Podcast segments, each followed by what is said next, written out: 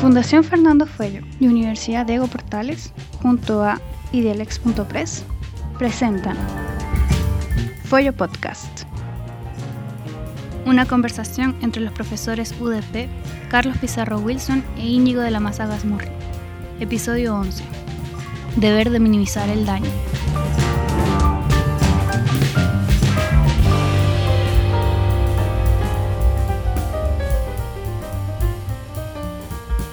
Bienvenidos, nos encontramos nuevamente junto al profesor de la masa. Esta vez vamos a discutir acerca eh, de una institución que yo diría se ha ido haciendo conocida, ¿no? El deber de minimizar el daño, una protagonista más en los libros, los artículos que en la práctica, pero que tiene su importancia en el ámbito de los contratos.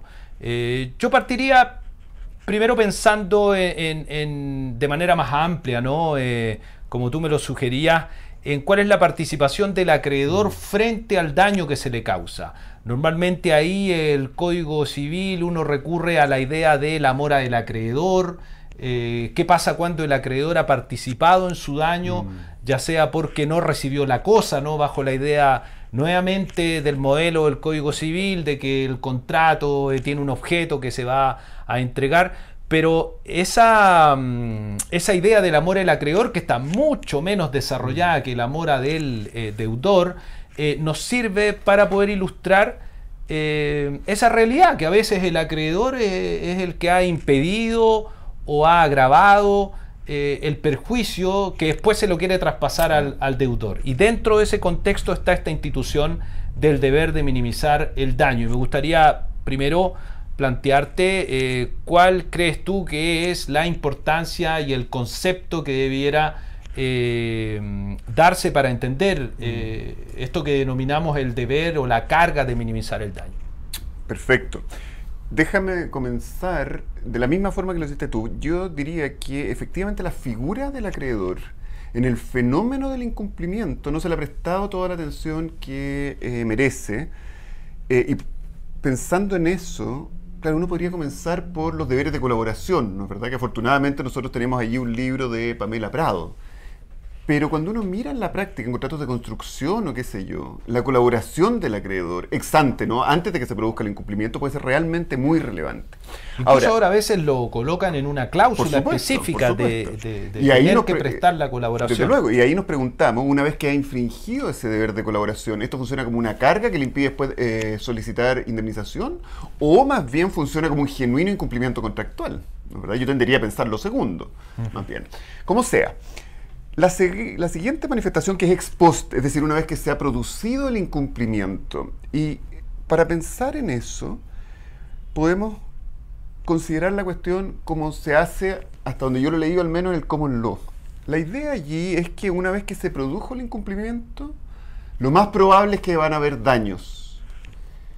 Pero se trata de que esos daños no sean más de los inevitables y al prestar atención a eso, descubrimos que si bien genealógicamente esos daños provienen del incumplimiento contractual, su entidad, su tamaño puede ser determinado por lo que haga o deje de hacer el acreedor.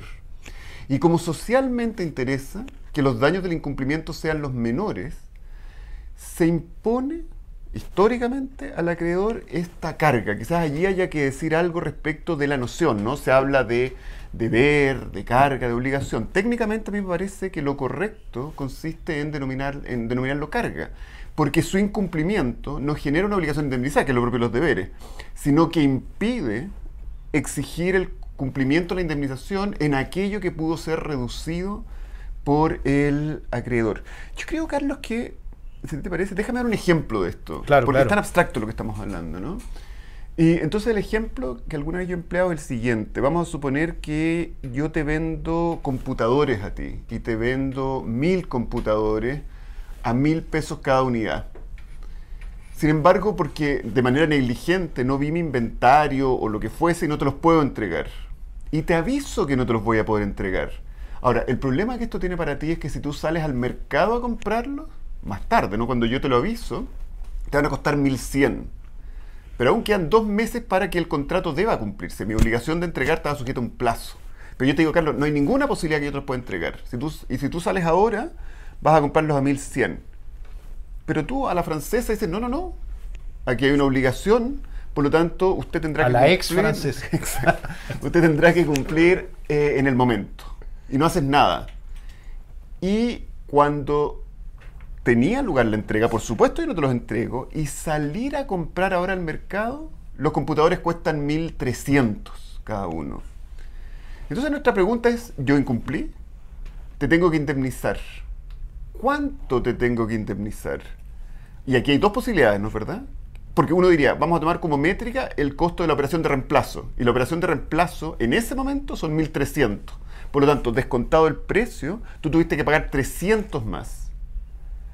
Por lo tanto, en principio yo tendría que pagarte esos 300. Pero yo me voy a defender diciendo, si usted hubiera salido al mercado cuando yo le dije que no podía incumplir, es cierto que hubiese tenido que pagar más, pero solo 100 más. Por lo tanto, el excedente de los 200 para cumplir los 300 no es culpa mía, es culpa suya. Correcto, sí. De hecho, hay un caso en arbitraje internacional que se asemeja eh, en cuanto al petróleo, ¿no? Mm. Eh, eh, donde podía comprarlo a un menor precio, eh, en cambio, si es que esperaba el, el- el- el precio del petróleo iba a ser extremadamente más caro. Ahora, eso tiene un bemol que a mí me Mm. parece bien interesante y que es poco explorado. eh, aunque vayamos saltando, ¿no? Luego volvemos Mm. al fundamento, que es un tema que me parece también relevante a propósito de la minimización del daño, que es la capacidad o no que tiene, por ejemplo, en tu caso, ¿no? del arrendador eh, o del, perdón, del comprador, Mm. de ir a buscar Mm, estos, mm. estos computadores al mercado. ¿Cómo, cómo eh, eh, juega, qué tan relevante es el bolsillo de aquel que tiene que minimizar el daño, en este caso para eh, efectuar una operación de reemplazo que le sale 100 más caro? ¿no? Eh, eh, ¿cuál- cómo, ¿Cómo opera ahí? Ok. Ahí vamos a recordar una cuestión que conversamos a propósito de la buena fe. ¿no? Y es que yo no soy, en general, en un contrato como el que estamos pensando, comercial, yo no soy el guardián de mi propio hermano. O sea, yo no, yo no tengo que proteger al otro tal como protejo a mí mismo. Por lo tanto, el grado de sacrificio en el que debo incurrir para eh, minimizar el daño es, por supuesto, circunscrito. Entonces, ¿qué nos preguntamos allí? Nos afirmamos que usted tiene un deber de minimizar, muchas gracias, en la medida que eso sea razonable o en el lenguaje que empleamos en el mundo continental, que la buena fe se lo exija. Y la buena fe no exige sacrificios absurdos. Entonces, ¿cómo podríamos imaginar esto estilizadamente? Bueno, voy a decir que yo no he pagado el precio todavía, no te he pagado el precio a ti por los computadores. Por lo tanto, tengo los mil que cuesta y endeudarme en 100 más para mí no es ningún problema. ¿no? Tengo una caja suficiente para hacer eso. En ese caso, si yo sé, digamos, si yo sin un sacrificio económico importante puedo cubrir esos 100 y además sé, y esto es importante, que tú luego me los vas a indemnizar, porque si tú estás quebrado, por supuesto yo no lo voy a hacer. ¿No es verdad? Entonces, por los casos siempre determinan, las peculiaridades de los casos determinan los detalles de la respuesta. Pero en términos abstractos, lo que diríamos es, el deber de minimizar el daño no puede imponer un sacrificio, por así decirlo, supererogatorio. Tiene que ser un sacrificio razonable. Y que sea razonable, bueno, dependerá de cada caso. ¿no? Y eso, y eso eh, eh, queda determinado por eh, un análisis de la, de la diligencia, ¿crees tú, exigible, de un análisis inconcreto, de un análisis en abstracto, de lo que haría un... eh, porque la razonabilidad eh, se suele plantear como un patrón abstracto de comportamiento. Mm. En cambio acá tenemos este eh, comprador, ¿no? Mm. Entonces, eh, eh, yo más bien tiendo a pensar que hay que analizar esta situación en concreto, ¿no? No, no puedo pensar en, en- en un comprador en abstracto razonable, sino que tengo que mirarle el bolsillo a este eh, comprador y ver si es que estaba o no en condiciones, por ejemplo, si lo hacía a través de un crédito, Mm. de que eh, el, el banco eh, o la financiera le avanzará Mm. eh, un mayor crédito para efecto de que realice esa operación de, de reemplazo. ¿Coincide o te parece que, Sí, sí, a mí que no me, debiera ser así? me parece pe- perfectamente correcto. Salvo que yo diría que como sucede con la evaluación de la culpa, con la determinación de la culpa, la abstracción y la concreción no necesariamente son excluyentes, sino que pueden complementarse. Es decir, Las circunstancias. Claro, claro. Uno diría, ¿cómo se comportaría una persona razonable puesta en las condiciones de este deudor concreto? ¿no? Y yo, yo tendría a pensar, eh, ¿es difícil eso considerarlo a la luz del ámbito chileno? Yo diría no. cambia simplemente la expresión minimizar el daño o razonable por culpa. Y es lo Exacto. mismo, ¿no es verdad? Ahora, vuelvo un poco atrás eh, eh, eh, sobre lo que había anunciado y que tiene que ver con el fundamento. ¿no? Mm. Aquí hay, hay dos posiciones, lo que se ha escrito tempranamente por, por, por Domínguez, bueno, hay, hay otros escritos también, un informe de- del profesor López Santamaría, Gandarillas también Mm. Álvaro expuso, también escrito, ¿no? Álvaro también Mm. escribió. Eh, y yo diría que hay, hay dos posiciones eh, para asumir eh, por qué debería existir ¿no? El deber de minimizar el daño. Una posición más dominante que vuelve ¿no? a, hablar de la buena fe. Quien no lleva a cabo un comportamiento de minimizar el daño estaría actuando en contra de la buena fe y otro mero, meramente causalista, ¿no? En definitiva, aquel agravamiento del daño habría sido causado por la conducta eh, de quien tiene la carga de minimizar el daño. Y bueno, lo típico, ¿no? Una mezcla entre uno y otro. ¿A, ti te parece que debiéramos fundamentarla en el derecho continental dónde a- al Ok, deber de minimizar el daño?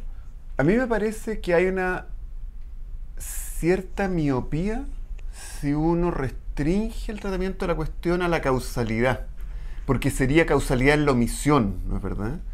Y la vieja idea ex nihil, ex nihilo nihil fit, o sea, de la nada nada bien. Entonces, efectivamente resulta tentador diciendo, estos daños los podría haber evitado usted. Por lo mismo, usted es la causa de esos daños y no debe indemnizarlos.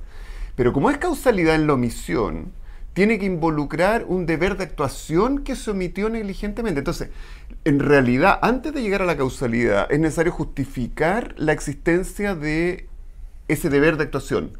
Y esa justificación, uno, a mí me parece, en el derecho chileno la puede domiciliar con toda comodidad en la buena fe. ¿No es verdad que es como lo ha hecho López, entre otros? 1546. Exactamente, que va a parar ese verdadero bolsillo payaso, ¿no?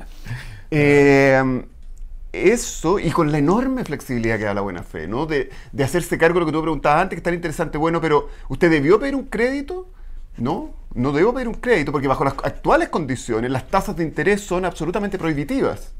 Eh, o no debo pedir un crédito porque eso evita, eh, digamos, agota mi capacidad crediticia y yo tengo que pedir un crédito para comprar una propiedad, para, Claro. eh, etcétera, ¿no? La buena fe te permite tomar en cuenta todas las peculiaridades del caso. Por eso a mí me parece tan cómoda. Y esto nos sirve para pensar otra cuestión que en otro podcast habíamos anunciado, y es que la la- el common law en esto no se refiere a la buena fe, lo piensa económicamente. Pero no es verdad que pensando las cosas de manera diversa, por caminos distintos, llegamos exactamente al mismo lugar, a configurar una institución con la misma fisonomía. Eso es lo realmente interesante que alguna vez me sugirió Cartwright y que yo creo tenía razón.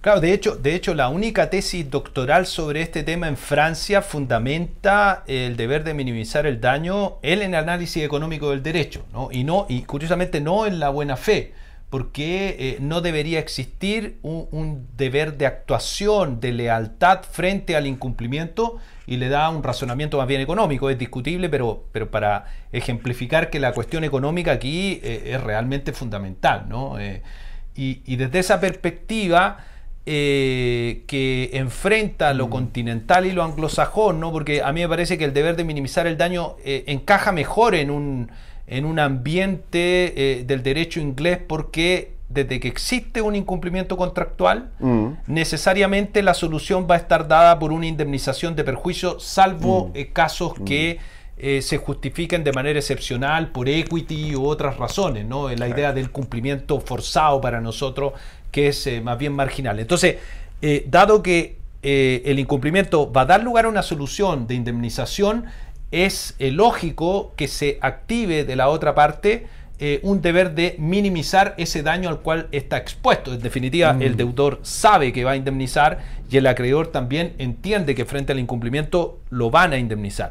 Sin embargo, el derecho continental es más plural, ¿no? Porque tenemos otro tipo de remedios contractuales y eso ha llevado a una propuesta eh, quizás discutible, que es extender este deber de minimizar el daño y entenderlo como una gestión razonable de los remedios contractuales. ¿A ti te parece apropiado? Eh, la verdad que a mí me parece un tanto inútil, ¿no? Porque eh, se utiliza el deber de minimizar el daño para, por ejemplo, justificar eh, que la resolución por incumplimiento contractual tiene que ser un incumplimiento esencial, ¿no? pero sabemos que esa es una condición.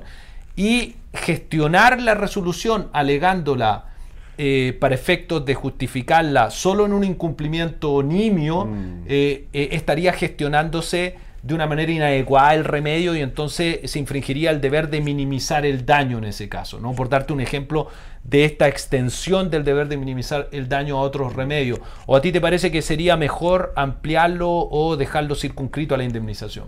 Ok, déjame ir por partes, porque fueron varias cosas. Frente a lo primero, que es esta idea francesa, que yo no he leído esa tesis, ¿no es verdad? Pero así como tú me la comentas, a mí me parece que afirmar algo como eso solo es posible si A, uno no sabe mucho análisis económico y B, tampoco entiende muy bien cómo funciona la buena fe. ¿no?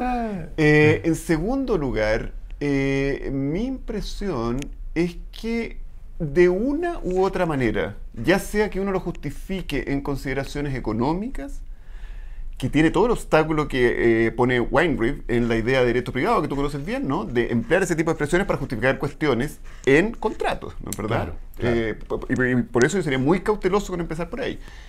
O ya sea que lo vaciles en la buena fe, que para nosotros y nosotras es tan cómodo. Más el, familiar. El resultado es el mismo, ¿no? Sí. Y el resultado es perfectamente eh, razonable, ¿no es verdad? ¿Por qué uno debería permitirle asilarse a el acreedor en una cuestión que es socialmente nefasta, que es dejar que las cosas transcurran nomás y se vayan agravando y agravando y agravando? Eh, ahora, lo tercero es la gestión razonable de los remedios, que orbita en, el, eh, digamos, en la misma idea general que se ha ido desarrollando en este podcast, ¿no? La idea que no es irrelevante para el acreedor la situación del deudor. Es que aquí tenemos, y esto lo impulsa, me parece a mí, la noción de incumplimiento objetivo. Es decir, no necesariamente hay culpa, porque cuando hay culpa, ¿por qué permitir a la persona aprovechar su culpa? Pero la forma que entendemos el incumplimiento hoy día es más bien objetiva, ¿no? Y por lo tanto, ambas partes deben comportarse razonablemente para resolver una cuestión que ninguna de las dos quiso. Yo no incumplí porque quise, probablemente incumplí porque no pude, porque calculé, por la razón que sea. Entonces, ahí fíjate tú en la gestión razonable, es lo que explica una cuestión que, si no me equivoco, revisaste en un podcast con la Claudia, que son los límites a la ejecución específica. ¿No es verdad?